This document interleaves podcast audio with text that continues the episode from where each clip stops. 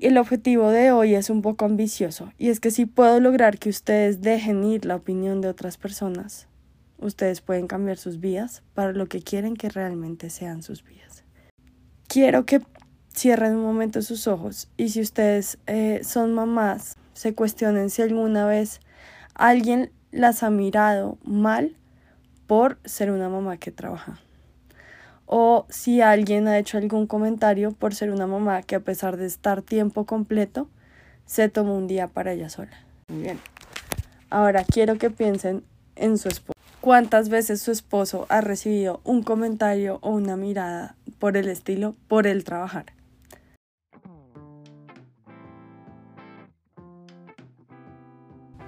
Hola, mi nombre es Luisa Vanegas y a pesar de tener una vida llena de amor y privilegios, desde muy joven tuve momentos de ansiedad y de hacerme preguntas como ¿de qué se trata la vida? ¿Cómo puedo ser más feliz? ¿Y cómo puedo encontrar un propósito que le dé sentido a mi vida? Desde hace cuatro años comencé a introducir cambios en mi día a día que me permitieron responder estas preguntas y vivir de una mejor forma que antes. En mi familia, cuando logramos cambios positivos o cumplimos nuestros sueños, decimos, qué buena cosa. Espero que en este espacio encuentres herramientas para hacer cambios a tu vida y así cada día sea mejor que el anterior.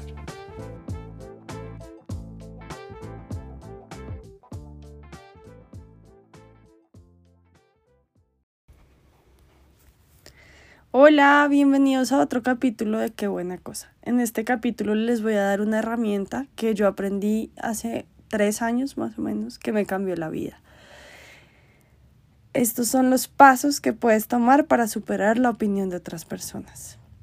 Ustedes no saben lo que significaba para mí las opiniones de los demás y cómo buscaba siempre complacerlas y siempre me encontraba como viviendo la vida de otros o no cumpliendo con esas metas que yo tenía o que yo quería o esos sueños dejándolos como a un lado por ese miedo a la opinión de otros, al que dirán. Entonces espero que a ustedes les guste mucho este episodio. En este episodio voy a hablar tanto de mí como de la persona que me enseñó estas herramientas, que se llama Rachel Hollis. Para los que no la conocen, es una escritora americana y es una escritora americana porque tiene muchos libros, unos seis libros, o siete libros, o ocho libros, no sé cuántos tiene, muchos, tiene muchos. Pero el punto es que los últimos dos fueron eh, catalogados como los libros más vendidos según el New York Times. Entonces, ella se puede decir que es una escritora porque millones de personas han leído sus libros. Y ella, ese era uno de esos sueños que ella tenía, que no llevaba a cabo por la opinión de otras personas. Y si, si ella lo pudo superar y pudo llevar a cabo sus sueños, yo en su momento pensé que también podía. Y por eso estoy hablándoles hoy en este podcast y por eso tengo mi emprendimiento, mis retos, mis agendas. Porque cada vez que se me iba a bloquear alguno de esos sueños por la opinión de alguien más, recordaba estas palabras de Rachel que escuché una vez en su podcast eh, que les traigo hoy a ustedes y espero que ustedes también recuerden mis palabras cuando tengan algún sueño que vaya a ser frustrado por la opinión de los demás. Y el objetivo de hoy es un poco ambicioso y es que si puedo lograr que ustedes dejen ir la opinión de otras personas, ustedes pueden cambiar sus vidas para lo que quieren que realmente sean sus vidas. Quiero que cierren un momento sus ojos y si ustedes eh, son mamás, eh, se cuestionen si alguna vez alguien las ha mirado mal por ser una mamá que trabaja. O si alguien ha hecho algún comentario por ser una mamá que a pesar de estar tiempo completo, se tomó un día para ella sola. Muy bien. Ahora quiero que piensen en su esposo. ¿Cuántas veces su esposo ha recibido un comentario o una mirada por el estilo, por el trabajar? Cero. O por él tomarse un día para él. Cero. Y es que de ahí era que surgía esa ansiedad que tenía Rachel Hollis. Ella mm, quería, sí quería ser mamá, amaba a sus tres hijos profundamente, pero tenía otras metas y otros sueños y otras ambiciones que quería cumplir. Lo que pasa es que sentía una presión gigante de la opinión de otras personas de que ella debía ser mamá de tiempo completo y dejar de joder con sus sueños, dejar de molestar y dedicarse a ser mamá, que para eso era lo que ella estaba en esa familia, eh, en su momento casada con su esposo Dave eh, y con sus hijos. Y en este discurso del que les hablo, ella comenta que en una casa donde los dos papás deben trabajar para mantener el hogar, pues no hay discusión, ¿no?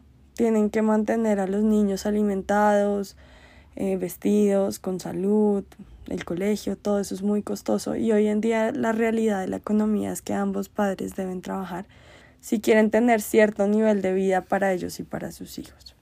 Pero a ella le pasó que su esposo empezó a ganar más dinero de el que ella y él ganaban juntos.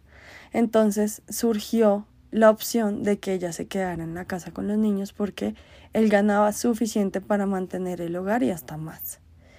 Entonces, como que apenas la carrera profesional de su esposo estalló y mejoró y creció tanto, pues empezó a recibir esa opinión no solicitada de su suegra y de otras personas de ya no necesitas trabajar, ya te puedes quedar en casa con tus hijos.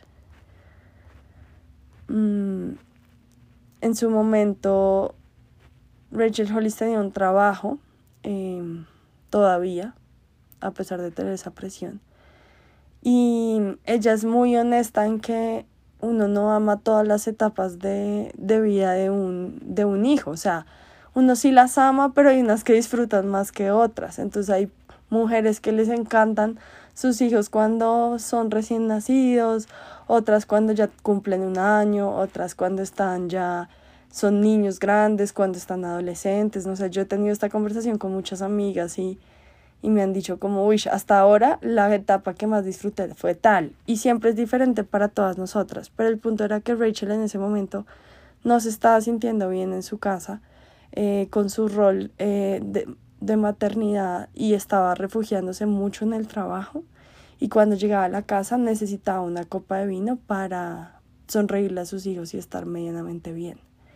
Y eso significaba que ella tenía mucha terapia por hacer, que tenía mucho trabajo por hacer porque estaba refugiándose en el alcohol para tener una vida funcional como madre. Eh, yo dejé de tomar antes de que nacieran mis hijos, entonces no he tenido esa sensación con mis hijos, pero sí la tuve con otros momentos de mi vida en el que ya quería que llegara el viernes para tomarme ese trago y como sentirme más tranquila, porque había muchas cosas que me agobiaban, internas y externas, que me faltaba trabajar y que me faltaba como una conexión, como algo más profundo, ¿no? Tenía como un vacío adentro y a veces el alcohol era lo que yo intentaba con lo que yo intentaba llenar ese vacío. Entonces cuando yo escucho a Rachel hablar de todas estas cosas, me siento súper conectada con ella. Y esta fue una de las primeras conferencias que yo escuché de ella y conecté mucho. Evidentemente entonces Rachel va a terapia porque se da cuenta que, llegue que puede llegar a tener un problema de alcoholismo. Y en la terapia se da cuenta de que eh, es lo que ella llama un people pleaser o sea, es una persona que siempre está intentando complacer a los otros. Y en eso yo también me siento muy identificada. Y entonces, ¿qué pasaba cuando ella intentaba complacer obsesivamente a todos? Pues que tenía muchas personalidades en una, tenía muchas como versiones de su vida y ninguna era la que ella quería, sino la que los otros querían que ella tuviera. Y eso era lo que estaba generando esa ansiedad y ese vacío que ella tenía en ese momento. Mm, en su momento, la terapeuta le dice como, Rachel, las opiniones de otras personas no son de tu incumbencia. Lo que opina tu suegra, lo que opina tu mamá, lo que opinan tus amigas de tu vida no es de tu incumbencia. Y eso a mí también me marcó mucho. Me marcó mucho porque la mayoría de personas pueden tener opiniones sobre nuestra vida y cómo debemos vivirla. Pero eso no implica que nosotros tengamos que escuchar esas opiniones o tomarlas como verdad.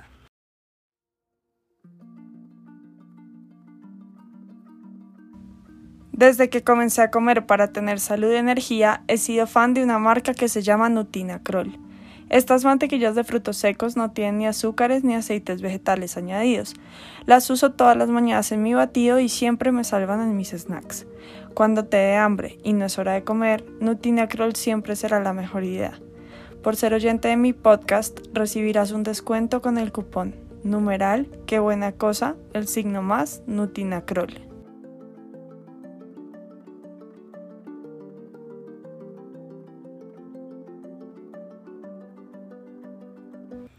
Y estos son los pasos que Rachel me dio para recuperarme yo también de esa obsesión por complacer a los demás y de escuchar tantas opiniones e intentar seguirle la cuerda a todas que hasta me volvía loca. Entonces, estos son los pasos. Primero, debes definir si la opinión de la otra persona es hipotética o real. Y esto me da mucha risa porque ella dice como que nosotros a veces incluso nos imaginamos las opiniones de otras personas. Suponemos lo que las otras personas piensan de nosotros y nunca nos lo han dicho. Entonces es como que tú ves un comentario en, en Instagram de alguien y dices, hmm, estoy segura que ese comentario estaba hablando de mí esa persona. Claro, sí me llevan la mala. Sí, ese comentario pasivo-agresivo que hizo mi prima el otro día en el almuerzo familiar, sí, eso estaba refiriéndose a mí. Em, y no, a veces la gente está, o sea, la, tú no eres el ombligo del universo. O sea, la mayoría de gente está pensando en otra cosa que no eres tú. Lo que pasa es que a veces somos muy egocéntricos y pensamos que todo el mundo está pendiente de lo que hacemos o dejamos de hacer. Entonces, primero mirar si son hipotéticas o si son de verdad. Si son hipotéticas, pues no le votes corriente a eso porque ni siquiera te han dicho en tu cara que eso es lo que opinan de ti, entonces déjalas ir. Y si son reales, pues mira a ver quién la dijo, en qué tono lo dijo. Y si tienes una persona que siempre te está opinando sobre tu vida y de forma tóxica, como no estoy de acuerdo con esto y no estoy de acuerdo con lo otro, y no, ay, pues intenta limitar el tiempo con esa persona porque esa persona no te está aportando nada realmente. Probablemente está confrontado por quién eres, probablemente no le caes bien, probablemente te quiere dañar el día y pues tú te estás poniendo en bandeja de plata para que eso pase. Entonces la idea es no dejarnos afectar por las opiniones de los otros. Yo estoy refiriéndome a opiniones negativas, espero que se hayan dado cuenta, ¿no? No como eres muy inteligente y muy bonita, pues súper bien, sino opiniones como, oye, yo no creo que tú deberías tener un podcast. ¿Quién te crees tú para tener un podcast? Eso sería una opinión de alguien como, uh, o sea, ¿para qué me estás diciendo esto? Que hay algo que yo usaba mucho y es como que no digo nada a menos de que sea verdad, necesario y constructivo. Y estas opiniones de las que hablo muchas veces no son verdad, no son necesarias y no son constructivas. Eh, la idea es que no te dejes afectar, volviendo al tema de no tomarnos personales esas opiniones de los otros, pero si eres como yo, pues te estás dejando afectar. Y si sigues escuchando este podcast es porque algo ha resonado contigo. Y yo era muy así. Yo me dejaba afectar mucho por las opiniones negativas de los otros. Mm, entonces, si te dejas afectar, pues intenta limitar las opiniones que te llegan. Yo tengo una cuenta en Instagram eh, donde pongo reels y pongo videos y pongo cosas que me gusta.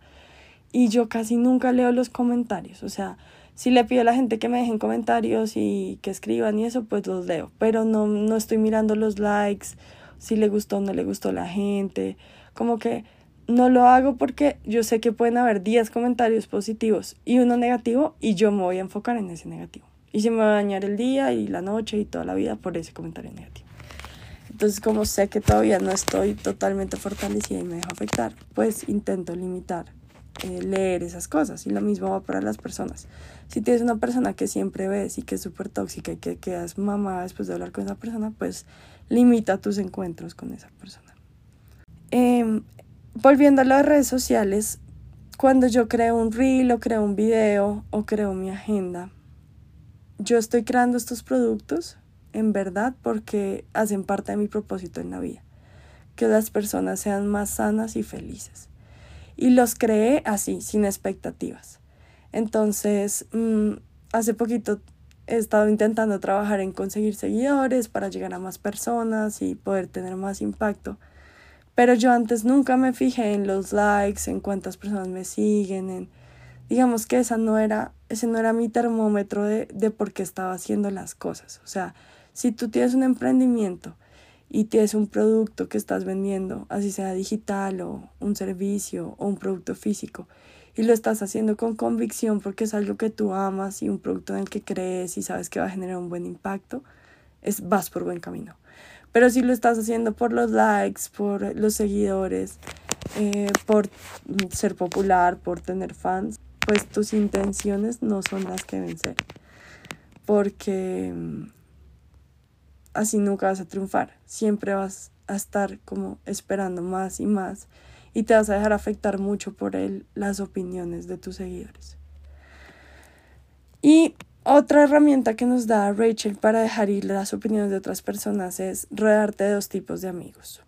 Uno, un amigo que ya vaya más adelante donde tú vas, que lo que tú vas. Entonces, por ejemplo, yo voy a correr una 10K, entonces en este podcast entrevisté a una amiga que hace triatlón y le hice preguntas y sí. Otra amiga que corrió media maratón, le pregunté qué tenis usar, qué hacer, porque ellas ya han tenido la experiencia de qué es correr una carrera. Yo no la había tenido. Entonces yo necesitaba que alguien me dijera, ah, sí, eso es normal. Ah, sí, a mí también me pasó para que validaran mi proceso y yo supiera que voy por buen camino. Y estas personas pues tienen autoridad y experiencia sobre el tema. No son la prima lejana que nunca corrió una carrera que se pone a decirme si debo o no correr una carrera. Listo. Y la segunda es tener amigos que no les importe un carajo la opinión de otras personas sobre ellos. Y yo tengo pocos de estos amigos porque son muy diferentes a mí estas personas, pero sí necesito encontrar personas así, mm, tan convencidas de lo que quieren y de lo que son, que no les importa lo que otros opinen negativamente. O sea, es como que les resbale. Y eh, aprender un poco de estas personas. Y la última herramienta que esta no estaba en el discurso de Rachel, pero se la escuché después y quería agregarla acá a este podcast, que es validar la autoridad que esta persona tiene para decir lo que dice. Entonces, es lo que te digo. Si yo voy a correr una 10K y le cuento a un tío que nunca ha corrido, que es totalmente sedentario, que no hace ejercicio, y le digo, oiga, es que voy a correr una 10K. Y el man me dice, uy, ¿será que sí puedes? Uy, eso sí es bueno. Uy, no, ¿será que te daña una rodilla? Eh, y yo, voy a ¿será que sí? Entonces, pues, no, Luisa, o sea, le estás dando poder y le estás dando autoridad a una opinión que no tiene autoridad, que no tiene experiencia. Entonces tienes que mirar quién te está diciendo lo que te está diciendo y si lo dice con conocimiento, mejor dicho. Y mm, les tengo otro ejemplo, porque hace poquito he estado mirando en dónde va a estudiar mi hijo, Pablo, y yo quiero que estudie en el colegio en el que yo estudié. Yo fui muy feliz en mi colegio. Em, creo que mi niñez en mi colegio y mi adolescencia y todo fue los mejores momentos de mi vida. Me encantaba estar ahí. Entonces quiero darle esa oportunidad a mi hijo de que estudie ahí. Eh, he hecho todo para que estudie ahí porque he ahorrado. Eh, lo puse en un jardín en el que tuviera opción de entrar al colegio. Eh, sí, como que he hecho lo que está dentro de mi alcance para darle esa oportunidad a él. Y lo voy a poner ahí sin expectativas. Yo sé que es un colegio exigente, yo sé que es un colegio que no tiene tantos ámbitos como musicales o teatrales o artísticos. Y si mi hijo es artista y se siente que el colegio no es para él, gustosamente lo voy a pasar a un colegio donde él se sienta mejor, si eso llega a pasar. Pero si mi hijo es feliz en el colegio en que lo puse y se siente bien, pues lo voy a dejar ahí. Eh, pero traigo este ejemplo porque mucha gente me ha preguntado dónde va a estudiar y yo les contesto y las personas me dan sus opiniones sin que yo se las haya pedido y son negativas. Entonces me da mucha risa porque es como, ah, va a estudiar en ese colegio, uy, ese colegio tal cosa, tal otra, tal otra. Me provoca preguntarles como, ah, ¿tú estudiaste allá? Y la persona me va a decir, no. Ah, como difícil, ¿no? Que me vengas a decir si un colegio es bueno o malo si tú no experimentaste ser estudiante de ese colegio. Eh, me encantaría decírselos y pero no se los digo, solo sonrío y si me preguntas más explicaciones, digo que yo fui muy feliz ahí y hasta ahí acaba. Pero la gente es muy abusiva a veces y la gente se cree con, con autoridad para dar su opinión sobre cosas que ni siquiera han vivido y experimentado. Entonces, intenta empezar eso. Cuando reciban una crítica o una mal mirada o algo es, ¿quién lo está diciendo? ¿Será que esta persona tiene autoridad? ¿Es una persona que lo dice desde el amor? ¿Es una persona que me quiere o me tiene realmente envidia? ¿Tiene algún resentimiento conmigo? ¿Tiene algún resentimiento con el tema del que estemos hablando? Y, y ya, dejarlo ir. La verdad, yo cada vez intento complacer menos a las personas. Me cuesta porque es parte de, de uno de esos defectos de carácter que yo tengo. Pero, pero lo he dejado mucho porque antes yo tenía múltiples personalidades para múltiples ambientes de personas para caer bien y agradar y ya no, ya siento que soy una en todos los, en todas las áreas y, y eso me hace muy feliz. Y como conclusión, grande conclusión de este podcast y de este episodio, quiero decirles que todos somos diferentes. Y volverme una versión para que otros me aprueben es dejar de cumplir con el propósito con el que fui creada. Entonces, sí, yo fui creada de cierta forma, pero, pero cambio y me, y me moldeo según la persona con la que estoy o sí, si cambio y dejo de ser yo misma, dejo esa diferencia, dejo a un lado eso que me hace diferente. Y en la diferencia es lo hermoso, o sea, que yo sea diferente es lo que me hace yo misma.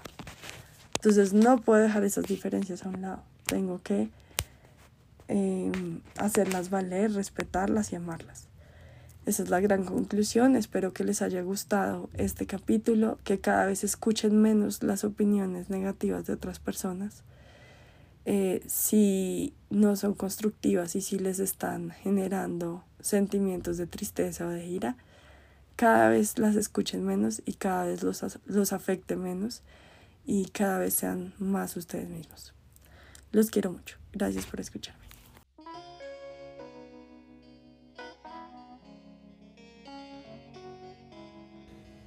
Gracias por escuchar. Si te gustó este episodio, por favor califícalo, deja un comentario lindo y compártelo en tus redes. Si lo haces, puedes concursar para ganarte la suscripción gratuita a uno de mis retos. Deja tu cuenta de Instagram en el comentario para poder contactar al ganador. Sígueme en Instagram en mi cuenta arroba lulu.bane.par.